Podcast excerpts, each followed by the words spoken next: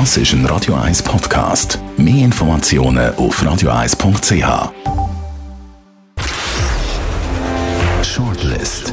Namen, wo Schlagzeilen machen. Diskutiert von Mark Jäcki und dem persönlichen Verleger Matthias Ackeret. Jetzt auf Radio 1.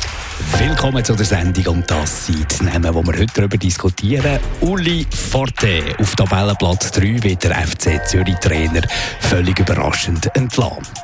Tim Guldimann, der SP-Nationalrat, mag nicht mehr und nimmt nach nicht einmal zweieinhalb Jahren im Bundeshaus der Hut. Und Urs Schwaller, der Postpräsident, müsse die Untersuchungen vom Postautoskandal abgeben.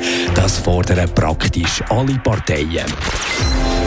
Ausser der selber merkt es irgendwie nicht so ganz, der Urs Schwaller. Aber er war schon immer so ein bisschen eine Schwallerin. Gewesen. Schon als Politiker ist mir da irgendwie so ein bisschen als Floskeldrescher aufgefallen. Ist ja logisch, dass nicht kannst Richter und Henker gleichzeitig sein Ja, und vor allem Henker müssen alle in dem Fall, oder? Nein, äh, das Problem ist natürlich eklatant. Äh, man muss ihm zugute halten, er versteht natürlich alle genau das Business, er weiß auch ein bisschen, was dort passiert ist. Aber der Filz ist natürlich äh, unerträglich und es geht am Schluss schlussendlich nicht. Aber interessant ist ja, man findet ja gar niemanden, wo ja, eigentlich Das ist der Skandal. Da, ja, das also ist die Bundes Bundesanwaltschaft die sagt, wir sind nicht zuständig. Da gibt es mit, mit Verwaltungsrecht und ist hochkomplex. Da kommen Berner Justizbehörden sind nicht zuständig. Ist ja nicht zuständig. Bundesamt für Justiz sagt, nein, mit dem ist auch nicht zuständig, also ist eigentlich gar niemand zuständig. Ja, das Bundesamt für Straße, was sie jetzt eigentlich müsste machen, die sagen, nein, das können eben wie Richter und Henker Personalunion geht auch nicht, oder? Die sagen, wir können es auch nicht machen. Hat es noch nie gegeben. Wenn man sich überlegt, in Zürich, wenn du das Auto mal 10 Sekunden falsch parkierst, dann hast du 40, dann hast, 40. Genau, hast gerade eine Nachlagebehörde. und nach 20 Minuten hast du schon eine 80 genau, sie genau. schon das zweite Mal Genau, und dann hast du noch die Schreibgebühr. und dabei, wenn es um 100 Millionen geht, findet niemand. Nein, für den Rechtsstaat ist das natürlich schon ein riesen Problem. Und alle verstecken sich natürlich in diesen juristischen Floskeln.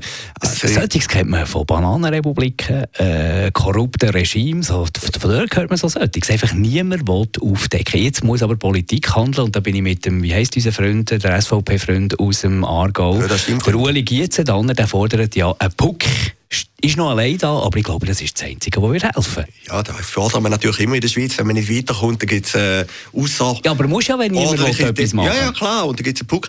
Was ich noch interessant finde bei dem Postautoskandal, wer ist führend von den Medien?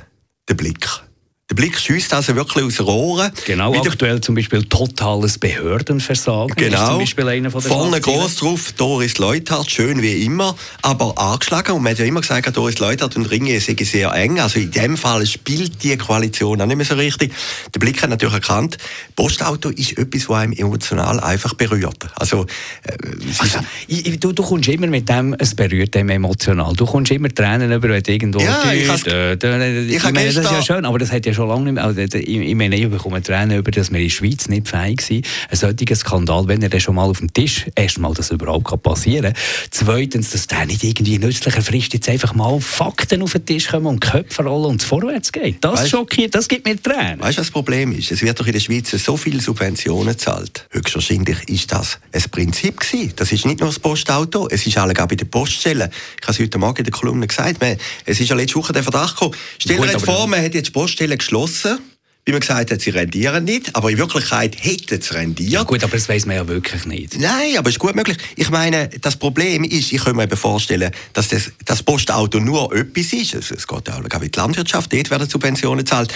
Höchstwahrscheinlich ist eben das ganze System mit diesen Subventionszahlungen krank, oder? Und das wäre ja interessant herauszufinden, wo da überall geschummelt worden ist. Äh, das könnte ja vielleicht ein Hinweis sein, dass das so verzögert wird, so verzettelt wird, dass niemand will, weil wahrscheinlich bis in die höchste höchsten Gremien da irgendwelche Schuldigen zu finden wären. Ja, das ist jetzt ein bisschen House of Cards. Es ist allweg so komplex und es kommt auch niemand richtig draus. Aber etwas Lustiges ist noch passiert. Ich habe gestern meinen Vater getroffen, der ist weit über 80 und der hat gesagt, um ein bisschen Englisch trainieren, äh, schaue jeden Morgen CNN und das englischsprachige Al Jazeera. Also finde ich noch, also schau das im, im, im Fernsehen, tut ein bisschen Englisch wieder auffrischen, war Lehrer früher und der hat gesagt, Und wenn man das sieht, muss man sagen, die Probleme, die wir in der Schweiz haben, die sind sehr minimal. Also es relativiert dann natürlich ja, schlussendlich ja, wieder alles. Aber das gehört natürlich jetzt gehört man natürlich jetzt gern.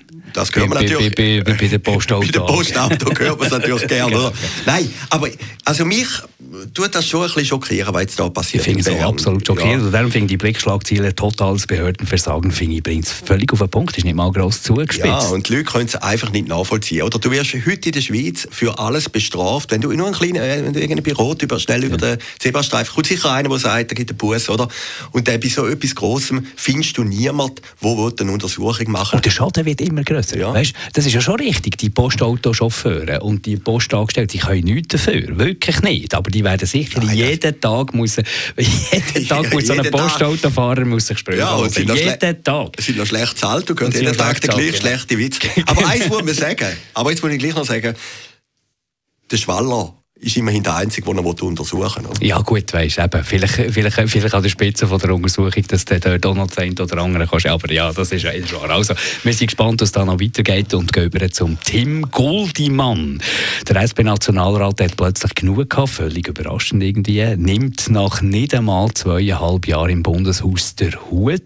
Er kann es irgendwie nicht vereinbaren, mit Familie in Berlin leben und da hier Schweizer Politik. Hat man jetzt meiner Meinung nach vielleicht auch ein bisschen früher können merken bevor man äh, kandidiert hat? Also ich kann mich zurückerinnern. Ich habe glaube sogar am Team Guldimann, und da mache ich ja nicht so viel, habe ich meine Stimme gegeben. Ich habe das noch einen guten Typ mit welchem, mit welchem Grund? Nein, ich habe gefunden, es ist vielleicht noch spannend, so einen Typ jetzt zu bringen, der irgendwie als Sicht von außen. Sicht ja, Sicht von außen, europapolitisch. Aber er lebt in Berlin. Ja, ist, ein, ist doch äh, spannend für das Parlament, also jemanden zu bringen als Gegenstück zum Köppel. Interessante Diskussionen. Ist dann halt so nie eingetreten.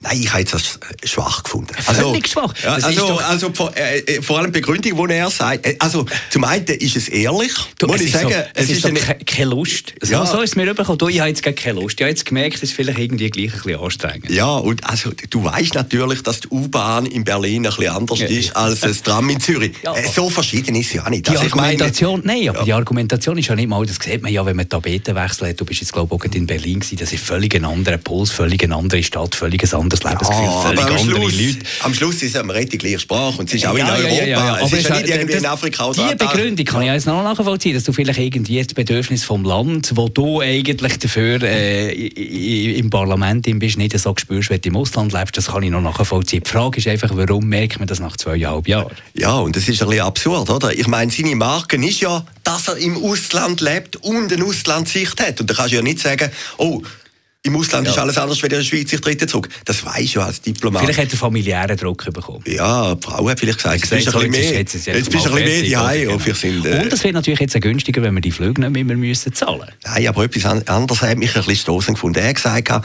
er hat sich genervt an dieser Europapolitik. Ja, Herrgott, nochmal, das ist natürlich ein Parlament. Ein Parlament läuft natürlich nicht immer so, wie du willst. Also, das habe ich jetzt als politische ja, Auffassung ein bisschen nicht, komisch ja, gefunden. Ist ja nicht der Einzige in diesem, in diesem Parlament. Das ist ja, in ja, der SP regen sich ja alle auf, aber eine bürgerliche Europapolitik. Ja, und, und die Bürgerlichen regen sich auf Ja, das ist ja logisch, das, das finde ich jetzt nicht erstaunlich, dass Nein, der Tim Guldimann sich über das aufregt. Nein, der Tim Guldimann ist sicher ein flotter Typ, aber er ist kein Politiker. Er ist kein Marathonläufer, er Nein. ist äh, bestenfalls äh, ein schwacher Kurzsprinter. Also du bist ja Spezialist äh, für, für den Greifenseelauf. Also er ist nicht einmal Halbmarathonläufer. Dann hat er nicht einmal richtig gesagt, wenn er zurücktritt, oder?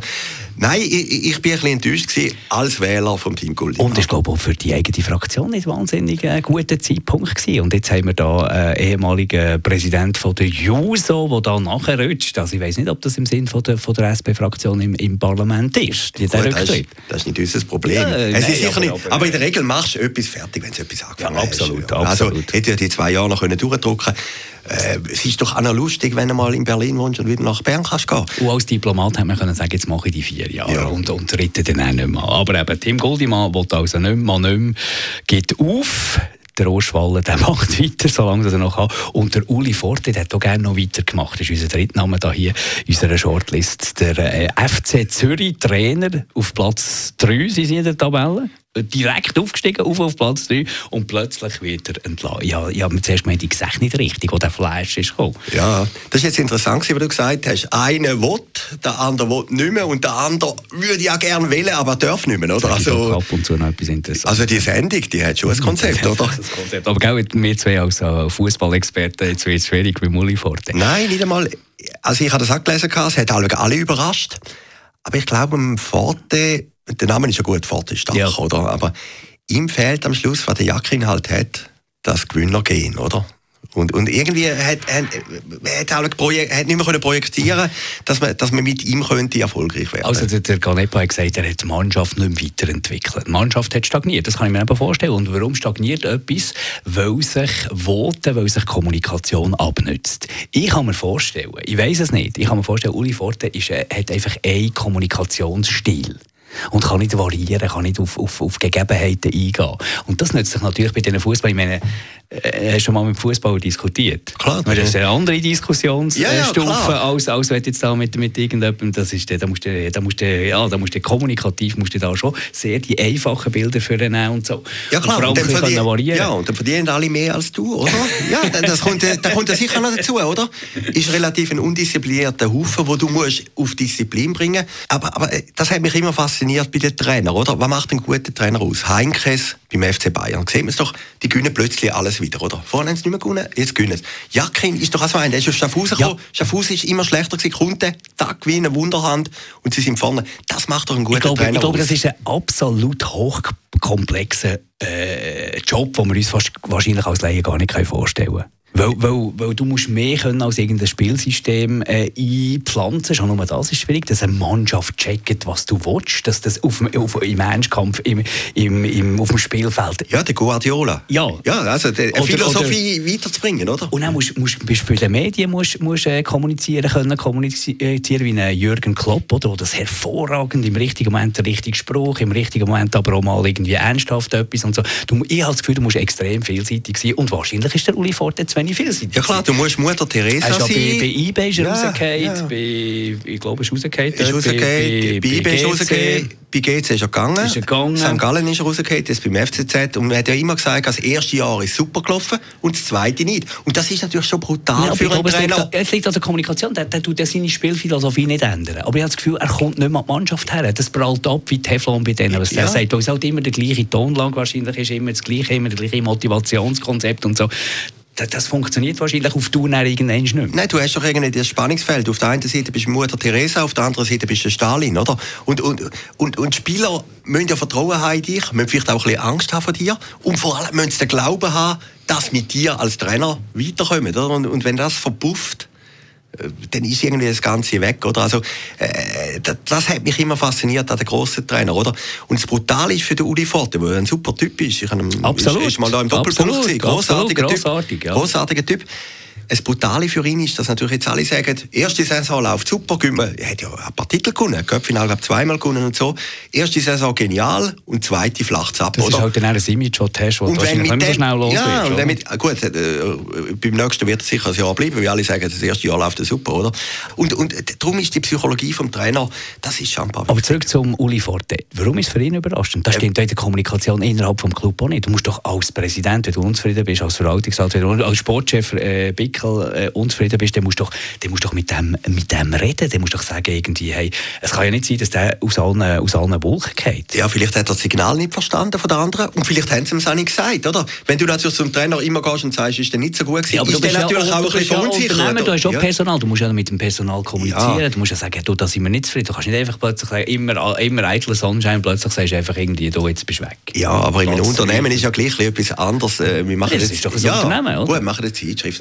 Aber am Fußballtrainer, der wird ja jede, jede Woche eigentlich auf dem Fußballplatz wird er gemessen, ja, oder? aber da, da, ist ja, da, da müsste doch die Signal, da müsste doch irgendwie merken als Trainer, okay, wir stagnieren, das Präsidium ist nicht zufrieden, der Besitzer ist nicht zufrieden, äh, meine, Vor meine Vorgesetzten sind nicht zufrieden, irgendwie müssen wir da den Dialog. Er ist, und ich glaube ihm das, er ist völlig aus allen Wolken. Ja, natürlich, aber du lebst ja nach dem Prinzip Hoffnung, oder? Er sagt doch, ich bin auf dem Platz 3, ich bin das letzte Jahr aufgestiegen, wir haben den Göpp gewonnen, oder? Wird er sagen, jetzt habe ich ein paar Spiele verloren, es kommt ja schon wieder gut, oder? Ich meine, der, der lebt ja auch nach dem Prinzip Hoffnung. In dem Moment, wo er sich natürlich dauernd hinterfragt, dann wird es noch schlimmer, oder? Jetzt kommen die zwei Spiele gegen GC und die sind entscheidend. Ja. Da haben wir natürlich... Wir schauen, was der Ludovic Magnin da zustande bringt. Das ist genau. so brutal. Der nimmt jetzt die Mannschaft und wenn es jetzt in die Hose geht, dann sagen alle zusammen, voilà, siehst Fehlentscheid. Ja, natürlich. Wenn ja... es läuft, heisst es, es war super gewesen. Es ist halt Sport, der Winner da. Ja klar, beim Fußball ist natürlich jeder ein Experte, oder? Aber er hat natürlich jetzt die Chance, wenn er die zwei Spiele gönnt, dass mhm. alle sagen, Super. super. Das ist ein Wundermann. Alles ja. Also für ihn ist das natürlich schon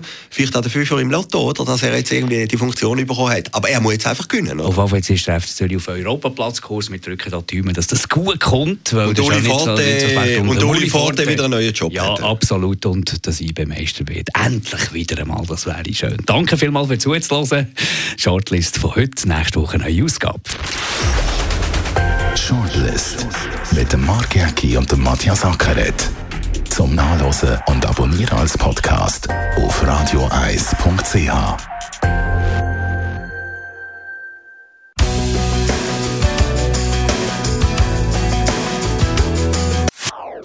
Das ist ein Radio 1 Podcast. Mehr Informationen auf radioeis.ch.